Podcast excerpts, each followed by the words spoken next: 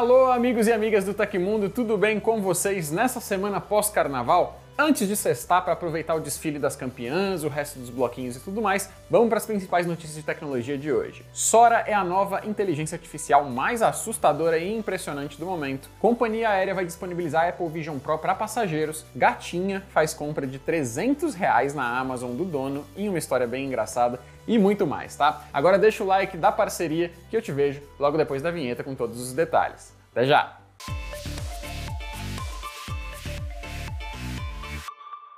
A história de uma gata que fez compras na Amazon através de uma Echo Show 8 viralizou nas redes sociais nessa semana.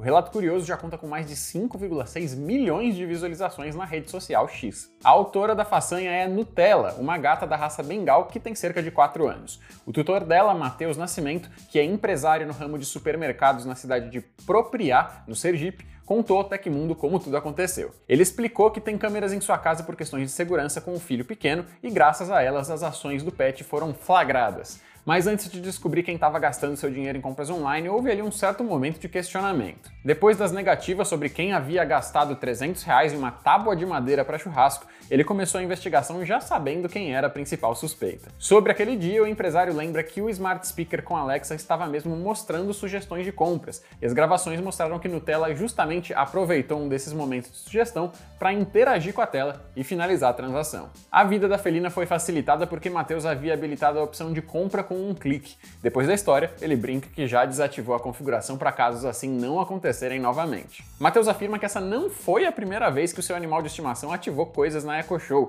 já que a gata já colocou músicas para tocar e até pediu receitas. Contudo, ele não esperava que o seu bichinho poderia escolher e finalizar uma compra. Em 2022, a Kaspersky, empresa referência em cibersegurança, registrou um aumento de 77% no número de ataques de ransomware só no Brasil. Os ataques de phishing, ameaças digitais que buscam por dados pessoais e financeiros de diversas pessoas, também tiveram seu volume aumentado. Diante desse cenário em que muitos cybercriminosos estão atuando, cada vez mais se torna necessário aumentar a segurança dos seus dispositivos virtuais. Não é à toa, esses hackers passaram a ser chamados também como os piratas da internet. Se há anos os navegadores dos oceanos partiam em busca de saquear e roubar itens de valor, desde a década de 60 os hackers navegam pela internet em busca de brechas que os permitam sequestrar dados, obter vantagens financeiras e invadir dispositivos alheios. Por isso, para que você navegue por águas tranquilas, ou melhor dizendo, por sites com mais segurança, você pode contar com as soluções em cibersegurança da Kaspersky, com bloqueio de ataques de rede, proteção contra mineração de criptomoedas no seu PC e muito mais. O software de segurança da Kaspersky mantém os seus dispositivos e os seus dados mais seguros. Saiba mais clicando no link aqui na descrição.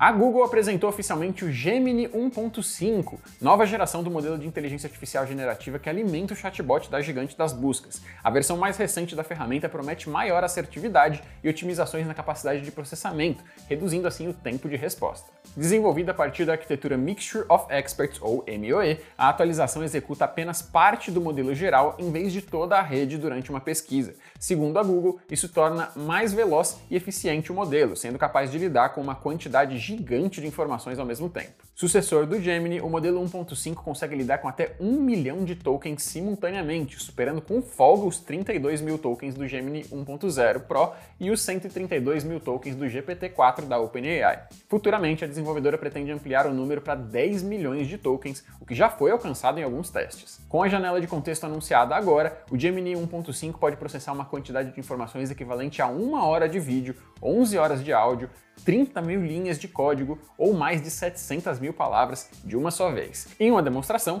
a Google pediu a IA que analisasse o PDF contendo as transcrições da missão Apollo 11, cujas 402 páginas foram lidas em segundos. A OpenAI, responsável por plataformas como o ChatGPT e o DALL-E, apresentou na quinta-feira à noite uma nova inteligência artificial generativa impressionante. Trata-se do Sora, um serviço capaz de criar vídeos a partir de comandos de texto. O modelo de linguagem permite a criação de vídeos nos mais diferentes estilos. Você pode pedir que o sistema gere clipes fotorrealistas, com estética retrô, no formato de animação ou até simulando algum gênero específico do cinema, por exemplo. Nos comandos vale a mesma estratégia das outras IAs. Quanto mais específico e detalhado o prompt de comando, melhor.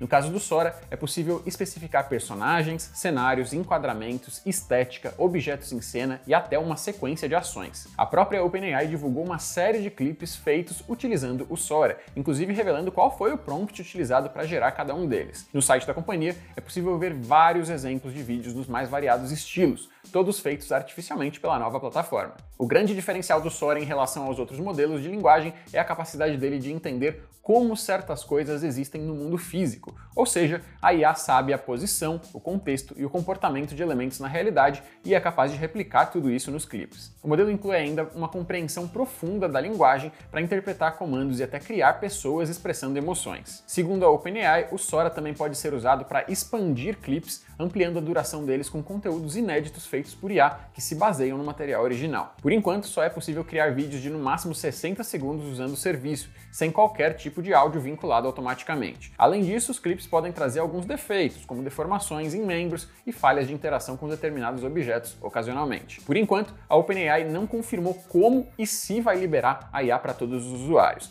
Os clipes divulgados até o momento são de uma fase experimental da plataforma, que agora passará por uma avaliação de segurança e privacidade em busca de áreas críticas por danos ou riscos. Eu não sei vocês, mas eu tô particularmente assustado com a velocidade com que essas IAs generativas estão avançando, viu?